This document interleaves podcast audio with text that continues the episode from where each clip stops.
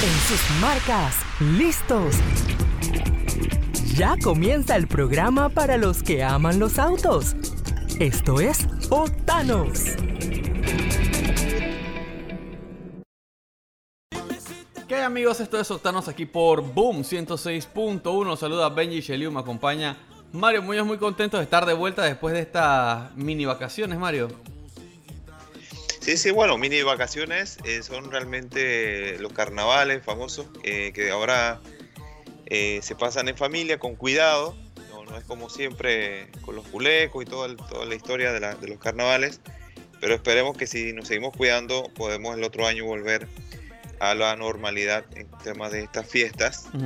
y bueno, Benjamín, creo que deberíamos revisar las últimas 24 horas eh, un informe que la Autoridad del Tránsito nos envía sobre eh, lo que se ha dado las vías, especialmente, bueno, llevamos 39 víctimas en lo que va del año, eh, prácticamente en dos meses, 39 víctimas. se han reportado 56 accidentes, de los cuales 46 son colisiones, 5 choques, 2 también atropellos y 2 vuelcos. En total ha habido 12 personas lesionadas y eh, los diferentes operativos eh, se colocaron 1.649 infracciones, 664 por alta velocidad, y también por personas con estado etílico, 67. Eh, también hay otros, por ejemplo, sin cinturón de seguridad, 25. manejo desordenado, 14. 11 por hablar con el por celular y 24 con aliento alcohólico, que ya vemos que es diferente a ya tener un estado etílico, eh, pero los, dos son el uso de, alcohol y tenemos que tratar de reducir esas cifras para que haya menos posibilidades, menos riesgos de colisión en las calles. Así es, bueno, está bien, está bien. Bueno, por lo menos los números no fueron tan altos ante estos carnavales, pero también en parte por las restricciones que había. Oye Mario, eh, lastimosamente mientras acá estábamos de fiesta, en Europa hay una guerra en este momento y ha afectado bastante a la industria automotriz, que de hecho ya venía golpeada por el tema de la pandemia. Como que no ha tenido la industria Automotriz, sí, la industria automotriz con todo, lo, todo su proceso de producción y de mercado y también el, de petróleo, el combustible, que tenemos una entrevista más adelante en la segunda parte también. Sí, sí, sí. Eh, ya teníamos el problema de los microchips que estaba haciendo que hubiera cierto nivel de escasez de vehículos eh, en todo el mundo, incluso en Panamá, que sabemos que hay ciertos modelos que demoran un poco más en llegar de lo, del usual. Y ahora se suman nuevos problemas, Mario. El día de hoy reportó Volkswagen que estaban deteniendo la fabricación en ciertas plantas. Incluso Porsche tuvo que detener la, la producción en la planta en Leipzig. ¿Sabes por qué? ¿Por qué? No tienen cableado. Ah, ya es otro, es otro componente. Ucrania, hay una, fábrica en Ucrania se llama Leoni, es uno de los principales proveedores de arneses de cableados ah. automotrices de la industria. ¿Sabes que un auto utiliza eh, aproximadamente 5 kilómetros de cables? Oh, impresionante. Obviamente como están en mazo y, son varios cables, ¿no? Uno no los, no los ve en esa longitud, pero los autos modernos pueden usar hasta 5 kilómetros de cables en todos sus arneses para conectar todos los sistemas que llevan. Y uno de los principales proveedores del grupo Volkswagen está en Ucrania y están teniendo problemas con la producción, se han tenido que detener las fábricas y eso no permite que estén llegando a las fábricas. La planta de Porsche en Leipzig va a tener una pequeña suspensión de operaciones por falta de suministro y Volkswagen también está parando eh, la fabricación en varias de sus instalaciones en Europa. Dentro de los proveedores que están afectados está Leoni, Fujihura y Nexans, que son, normalmente son nombres que no escuchamos, pero ellos trabajan con los fabricantes de, autos, ¿no? Y eso va a traer bastantes problemas a la industria, Mario, que ya estaba sufriendo con problemas de mantener la producción con el tema de los chips. Oye, muy, muy, muy delicado, muy crítico ya no solamente en microchips, sino que también otros componentes.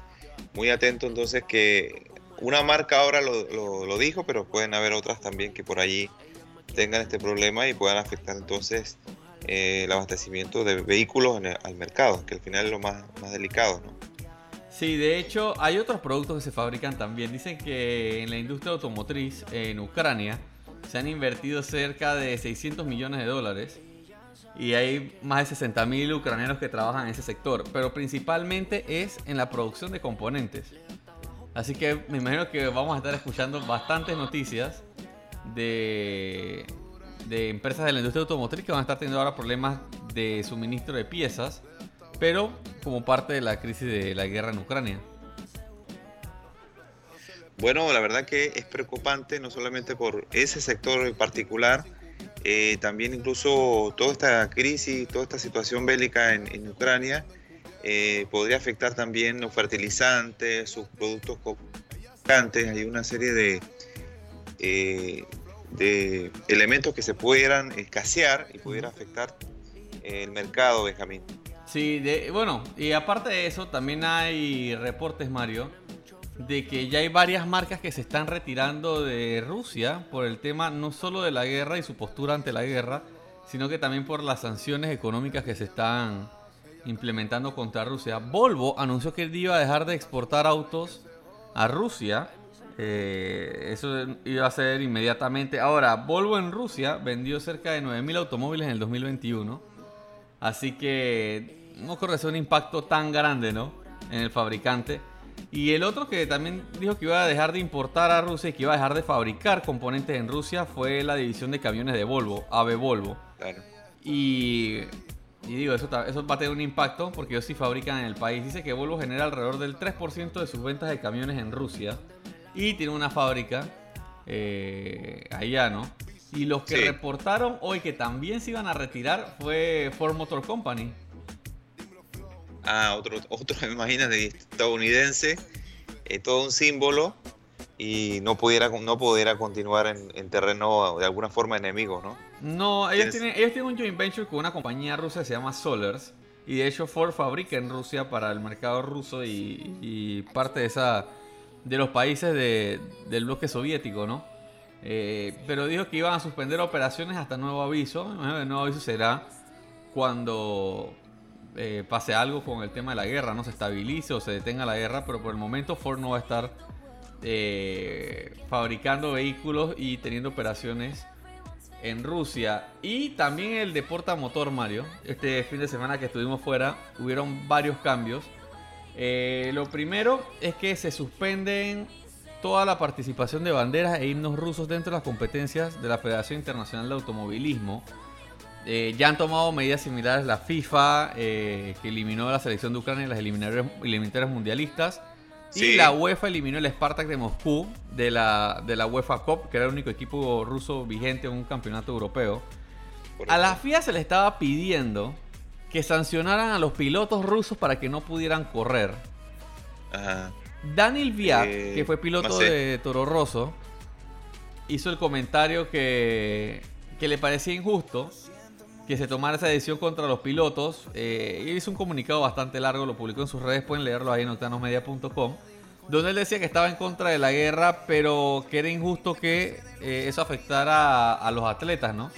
Y a los, y a los equipos de participar en las competencias. Ahora, el automovilismo y en las competencias individuales pasa algo muy particular. El piloto no corre para el país, el piloto corre para el equipo. Es como el, el, tenista, el tenista no juega para el país, el tenista juega para él. Él se representa a él, ¿no? Y es una situación muy particular que dista mucho de, por ejemplo, una selección nacional. Entonces, al final, la FIA tomó una decisión bastante moderada, Mario, me parece.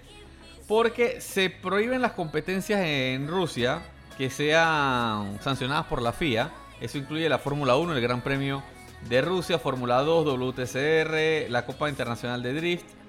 Pero los pilotos rusos van a poder competir bajo la bandera de la FIA. Me parece justo.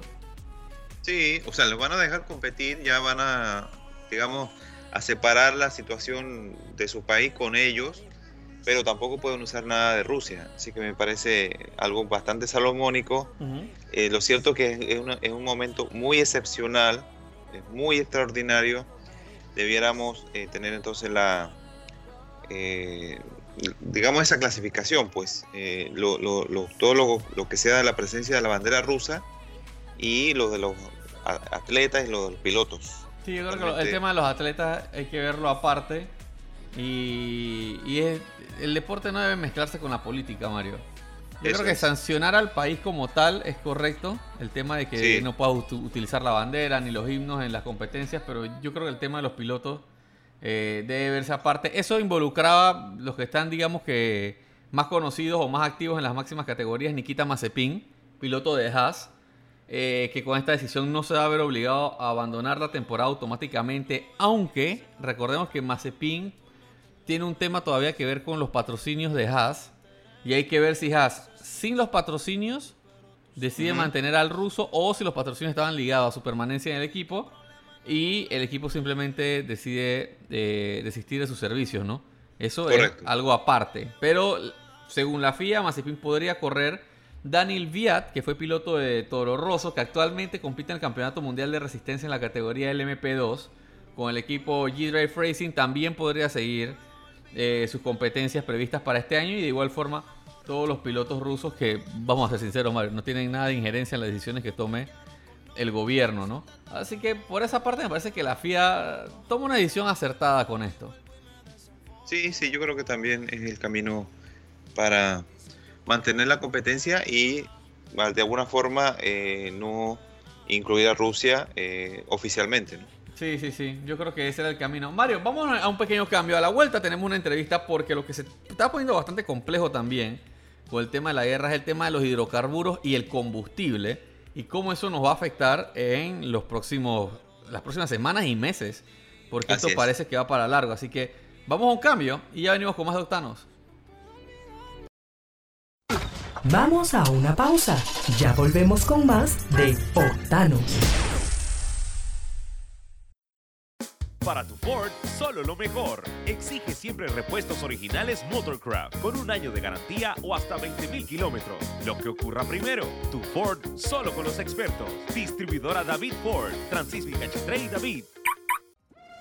Tu favorito se renueva contigo. Si continúas, sigue tu destino. Si doblas, se adapta a tu camino. Tú lo eliges porque te sigue acompañando él avanza para que llegues lejos. Ayer, hoy y siempre. Nuevo Hyundai Accent 2022. Cotízalo ya en hyundai.petroautos.com. Síguenos en nuestras redes sociales en arroba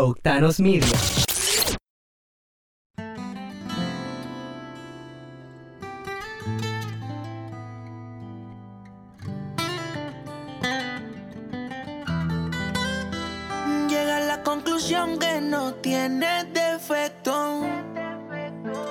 No sé si tú lo ¿Qué amigos? Estamos de vuelta con más de Octanos aquí por Boom 106.1. Les recuerdo seguirnos en nuestras redes en arroba Octanos Media.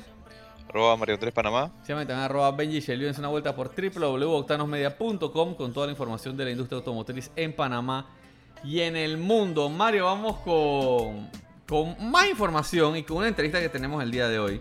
Eh, estamos hablando de la situación de la guerra entre Ucrania y Rusia en territorio ucraniano.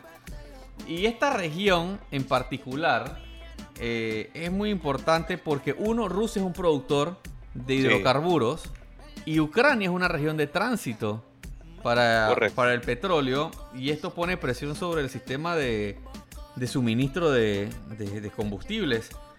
Y es una situación que se pone compleja, Mario. En el último cambio de, la Secretaría de Energía que anunció los nuevos precios, ya habíamos visto un aumento con un barril que ya estaba pegándole a los, a los 100 dólares. Ya superó los 100 dólares en, los últimos días. Y nada, buscamos un experto que nos explique bien porque ya esto supera nuestra capacidad, Mario. Sí, sí, sí. Digamos que incluya diferentes elementos y también eh, escenarios de posibles soluciones eh, definitivamente esto se combina, no solamente que afecte la, un país exportador, sino que se combina con tener un, mercado que está demandando mucho petróleo, muchos derivados de petróleo.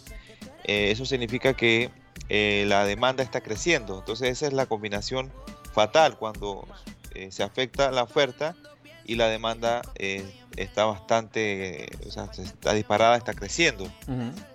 Eh, bueno, vamos a escuchar a Harry Quinn, que es nuestro invitado del día de hoy, que nos va a dar una explicación, nos va a mostrar todos los detalles y nos va a ver qué posibilidades de solución pueden haber. Dale, vamos con la entrevista. el tema de los precios de combustible nos tiene nerviosos a todos, así que qué mejor que consultar a un experto, un especialista, alguien que tiene mucha experiencia eh, y que nos puede dar luces sobre realmente cómo andan los precios del petróleo y al final los precios del combustible eh, cuando hayan cambios en, en, Panamá. Damos la bienvenida entonces a Harry Quinn. Harry Quinn, bienvenido, como siempre, gracias por darnos el apoyo. Muy buenos días, Mario Muñoz. Muy buenos días al auditorio de Octanos. Efectivamente, em, experimentamos una situación totalmente crítica. A razón de eh, este elemento geopolítico que se ha, se ha introducido, Exacto. Eh, el evento entre Ucrania y, y, Rusia, pues ha traído una disrupción en el mercado. Esto ha disparado los precios. Este, para que tengan idea, hasta el día de ayer, el WTI, que es el crudo de referencia para nosotros en este área de Occidente, pues llegó a los 108 dólares el barril. Y en la jornada de hoy inició en Asia por, por el orden de los 100, casi subiendo 7 dólares. Hasta este momento eh, en el mercado se estaba cotizando ya bajó a 4 dólares más. Eh, lo que estoy tratando de, de decirle es que lo que nos viene va a ser incremento de los precios de combustible, de nuestros derivados. Este elemento geopolítico Panamá no tiene control. Eh, es decir, este, de la fórmula de paridad que se le aplica a cada uno de ustedes y este servidor cuando carga combustible, el 60% es afuera, es la base, es, la compra del cargamento. Entonces vamos a tener incrementos de precio y, esto nos trae además otro problema ya conocido, que es el proceso de inflación. Por lo que tenemos que estar eh, eh, preparados, conscientes de que es una situación muy delicada y por el momento, con la información que fluye de el, la evolución de este conflicto, pues no tenemos más que incertidumbre. Y la incertidumbre se apodera de los mercados y para este caso los pone a subir. Hay otros mercados que los tira al piso. Eh, pero el mercado de, de hidrocarburo está en una escalada vertiginosa por lo que no auguramos nada positivo en tanto cuanto haya otro elemento que venga a poner este no un tope, sino un elemento que quite esa incertidumbre de la falta de petróleo y que introduzca nuevos elementos para bajar la presión a la escalada de precios. Sí, eh, don Harry, eh, pero digamos, el, Rusia, Ucrania, eh, ¿es un tema de inestabilidad en el clima o de verdad ellos son muy importantes como, como exportadores de petróleo? Sí, debo comentarle que sí, Rusia está de tercero, de tercer productor mundial de petróleo. Además de eso, Rusia exporta mucho gas, mucho LNG. Y, es, en esta época, principalmente esta época de invierno, tiene un alto consumo. Pero la incertidumbre es que con los elementos que suceden en, este en este en esta eh, confrontación eh, va a llegar el momento en que no va a poder sacar su petróleo, lo que exporta, porque como te comento, es el tercero en el mundo. Sí. Entonces, las consecuencias son de, de que este volumen que no sale al mercado, ¿dónde puede ser reemplazado? Ok, ya escuchamos que Estados Unidos ha estado conversando con la Comunidad Económica Europea en cuanto a tratar de suplirle gas desde sus costas, desde el Golfo hasta, hasta Europa, pero esto tiene que ser vía marítima y obviamente el precio será más caro. No es lo mismo que se exporte vía oleoducto, o en este caso gasoducto, que a través de una embarcación.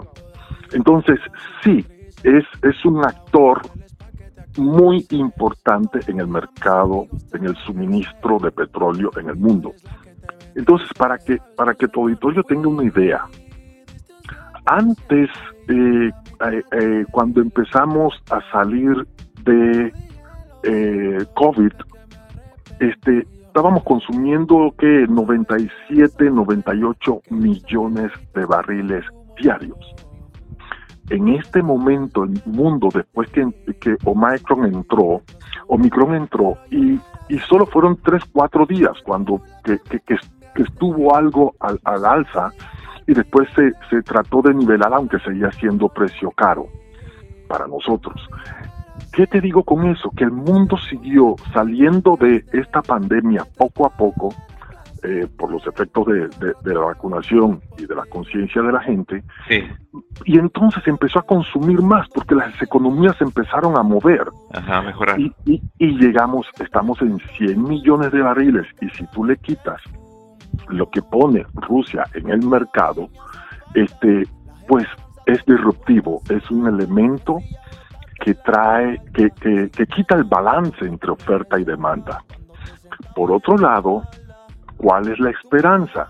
La esperanza fue el anuncio que hizo el presidente Biden de los Estados Unidos, donde dice, voy a sacar de mis reservas 60 millones para ponerlos en el mercado y tratar de, de ponerle tope a, a, esta, a este desequilibrio. Este, entonces, hasta este momento, no hemos visto un resultado de las palabras a la acción y pues el, la inflación en Estados Unidos, que creo que andaba rondando por el 7%, pues no dudo que siga escalando, a menos que las medidas se hagan, las medidas de mitigación se hagan de forma expedita. ¿Para qué? Para simplemente crear el balance en, esto que es fundamento de mercado de, entre oferta y demanda. Exacto. Don Harry, independientemente que se resuelva el conflicto, eh, Rusia va a tener un, factor allí de inestabilidad después, siendo un, un, país exportador tan importante, eh, porque sabemos que no hay una buena relación de, de Rusia con Occidente. Y, bueno, a lo mejor se arregla lo de Ucrania, pero pudiera mantenerse entonces el factor de inestabilidad podría continuar entonces, más allá de, de, este conflicto, de esta, de esta guerra. Sí, efectivamente, se va a mantener el factor de inestabilidad en la región. Pero el mundo, el mundo ante esta pandemia venía muy adolorido y 2022 se pronosticaba como un, un año un año bueno o un año en mejora y así se pronosticó en los viajes. Eh, la IATA decía, eh, vaya, aeronáutica civil internacional se va a mover muy bien, este, pero ante ese conflicto seguirá habiendo una serie de limitaciones que toman tiempo, que toman tiempo, por eso le usé la palabra mitigar y no que volvamos inmediatamente a los precios de antes. Este, vamos a seguir viviendo con, con, precios eh, altos en, en, combustible. Y además de, de, eso debo comentarles que no es que no es que aquí uno llegue y abre una llave no todo es inmediatez sí hay nuevos yacimientos hay otros que han caído han bajado producción este eh, activar pozos de fracking que, que, que estaban que, no les era rentable en su momento, tal vez ahorita sí lo, sé, si lo sean. Entonces, hay un mecanismo que va tomando eh, días y meses para, para tratar de corregirse, pero el mundo ante esta, esto que les he narrado de la disrupción que tuvimos, ya sea por COVID, de, por un lado, y luego ante esta conflagración bélica, no son cosas que se corrigen inmediatamente. Este, lo que sí, lo que sí puede suceder es que en un momento dado, si se pone la cantidad de barriles y se le da más tranquilidad a los mercados, estos podrían ir paulatinamente volviendo a una normalidad, pero, pero con mucho cuidado porque una economía frágil, con eh, frágil me refiero a la parte de este de inflación, este no no se logra corregir con inmediatez también. Y recordemos que cuando este, a Estados Unidos le da una, un resfriado, en Panamá tenemos una gripe, una pulmonía, ¿no? Así que vamos a seguir viendo estos precios altos en tanto cuanto no haya elemento que introduzca firmemente una mitigación en ese balance de oferta y demanda. Exacto, don Harry. La verdad que sí esperamos que haya mayor aportes en la parte de, producción y, que al final eh, se, pueda por lo menos frenar esa tendencia. Aprovecho para comentarte que el fenómeno no se va a dar solo en la parte de combustible. A, mediano plazo y a corto plazo podemos eh, ir encontrando precios altos en otros productos y en algunos va a haber hasta escasez. Te voy a poner un ejemplo, el caso de los fertilizantes. Es bien conocido que Rusia es un gran productor de fertilizantes. Este, y, mucho de eso eh, que va a, Europa y a Asia y a otros lugares, tal vez América, ese producto no va a poder salir por una serie de restricciones. Esto va a crear igual otro desbalance entre la oferta y lo que demanda el mundo. Entonces, tal vez dirás, iremos a otra fuente de suministro, pero esa fuente de suministro para subir a esas capacidades no va a ser inmediato, por lo tanto los precios se irán incrementando. Entonces, hay otra gama de detalles. Eh, eh, eh, ¿Quién es uno de los mayores exportadores de aceite de girasol? Rusia, mm. utilizado en la cocina, y eso permea toda Europa. Entonces, este, al no haber acceso a esa materia prima, van a ir a buscar posiblemente en América o en otros lugares. Y esto trae como consecuencia que esa demanda nos, eh, nos dificulte a los locales la oferta. Por lo tanto, hay una tendencia de alza de precio. Así es que esta conflagración bélica nos afecta a todos en los diferentes sentidos. Eh, como mencioné, tanto en la parte de energía como también en la parte de alimentos. Y sí, y, todo lo, y todos los derivados, que de alguna forma eh, son sus productos que, vienen del petróleo. así es, el, el combustible diésel, lo que ha ido subiendo eh, escalonado, es en este momento el diésel en el mercado internacional es más costoso que la gasolina. Lo que a ustedes lo que, lo que a, los radioyentes le hace la diferencia es el, la parte del impuesto. El impuesto a la gasolina son, en Panamá son 60 centavos y para el diésel son 25. Pero si usted le quita los impuestos a ambos, va a ver que el costo del diésel es un poquito de 4 o 5 centavos y a veces llega hasta 7 centavos por galón. Pero la diferencia la hace el, la parte de, impuesto que es destinado a la parte del el subsidio del tanque de gas. Porque tal vez tal vez pudiéramos pensar, hombre, arreglenme esto, quítenme los impuestos para poder ser, pero entonces eh, a, este servidor le tocó comprar un tanque de gas en, en, en Luisiana y eran 14 dólares. El mismo tanquecito que compramos aquí por 5.35, 5.42.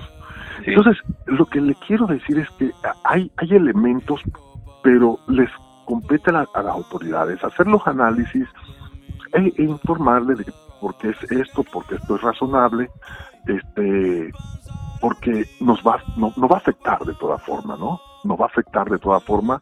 Lo único que nos queda, por un lado, en lo que uno controla, y, debo recalcarles esa palabra, lo que usted controla es, que por el efecto de, la frustración de uno, de nosotros como consumidor, eh, quieres tomar medidas radicales, pero lo que debes hacer es lo que tienes control.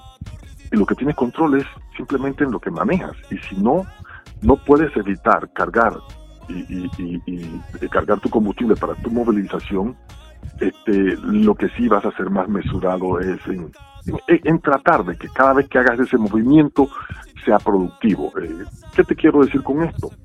El caso de los taxis.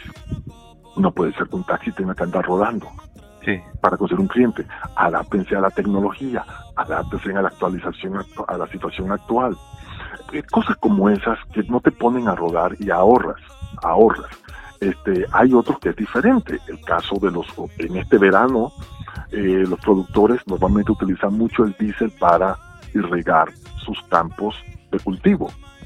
Entonces, eh, es difícil para ellos también y para la producción de comida y el impacto que esto puede tener, eh, que va a tener en, nuestros alimentos. Entonces, vuelvo y les comento, este es un elemento que impacta al mundo entero, pero a Panamá también, al ser nosotros un país netamente importador, eh, nos va a impactar, nos está impactando y no vemos no vemos elementos todavía en esta conflagración que bajen la presión a esa tensión y elementos que vea que me nivelen ese ese fundamento de mercado de oferta y demanda de manera tal de que podamos aspirar a tener eh, combustible más barato. Así es. Lamentable y muy muy preocupante, don Harry, como usted dice, una situación crítica Muchas gracias por su análisis, por sus comentarios y espero que podamos continuar conversando para dar más luces entonces a los amigos oyentes de Octanos. Muchas gracias. Muchas, gracias por la invitación y la oportunidad de poder compartir con los amigos de Octanos. Que pasen muy bueno, Mario, yo creo que una explicación bastante completa de, lo que está pasando y de lo que nos espera, ¿no? Una situación que se va a complicar bastante. Sí, sí, sí, bueno, ahí están los elementos, está el, papel que puede jugar Estados Unidos, las decisiones que puedan hacer con las reservas, eso lo estamos observando para que al final pueda ser determinante. Eh, ellos son uno de los principales países consumidores, uno de los principales mercados más grandes, en lo que diga Estados Unidos, así que eso, ese puede ser el balance ante esta situación tan inestable en Rusia y en Ucrania. Sí, sabes que, estaba escuchando, entre las noticias que he escuchado, que se habla mucho de la transición energética en estos días, Mario. Claro. Por la dependencia que los países crean a otros países. Y cuando hay este tipo de conflictos, eh, se crean estas situaciones que nos afectan a todos, ¿no? Porque no todos tenemos nada que ver con la guerra, pero igual nos toca recibir cierta parte de lo que pasa. Así que eso también es un tema futuro, ¿no? Pensar cómo depender menos en el petróleo y comenzar a ser autosuficientes en cuanto a energía. Sí, sí, es que cuando se dan estas situaciones es donde se impulsa más la movilidad eléctrica. O más se ve como la gran alternativa que nos pudiera dar una opción, eh, darnos un respiro. Eh, los precios van a ser mucho más, beneficiosos eh, cuando uno usa, entonces consume kilovatio, la cuenta de, del carro eléctrico va a ser más baja que una, una cuenta de, un carro a combustión. Entonces es la oportunidad para que la movilidad eléctrica pueda prosperar. Sí, especialmente porque un país tan rico en recursos, Mario, como Panamá, acá tenemos muchas formas de, generar energía renovable, limpia y que en teoría debería tener un costo bastante favorable al consumidor. Así que bueno, vamos a estar pendientes de lo que va pasando con el tema de combustible. Aquí les vamos actualizando todo lo que tienen que saber. Recuerden darse una vuelta por www.octanosmedia.com. Hay mucha más información. Se lanzó el Forever Mario este fin de semana y hay varios nuevos modelos. También hay un test drive de la Infinity QX55, así que dense una vuelta por la página. Y nosotros nos tenemos que despedir. Tenemos de vuelta mañana a la 1 de la tarde aquí por Boom 106.1. Chao, chao. Chao, hasta mañana.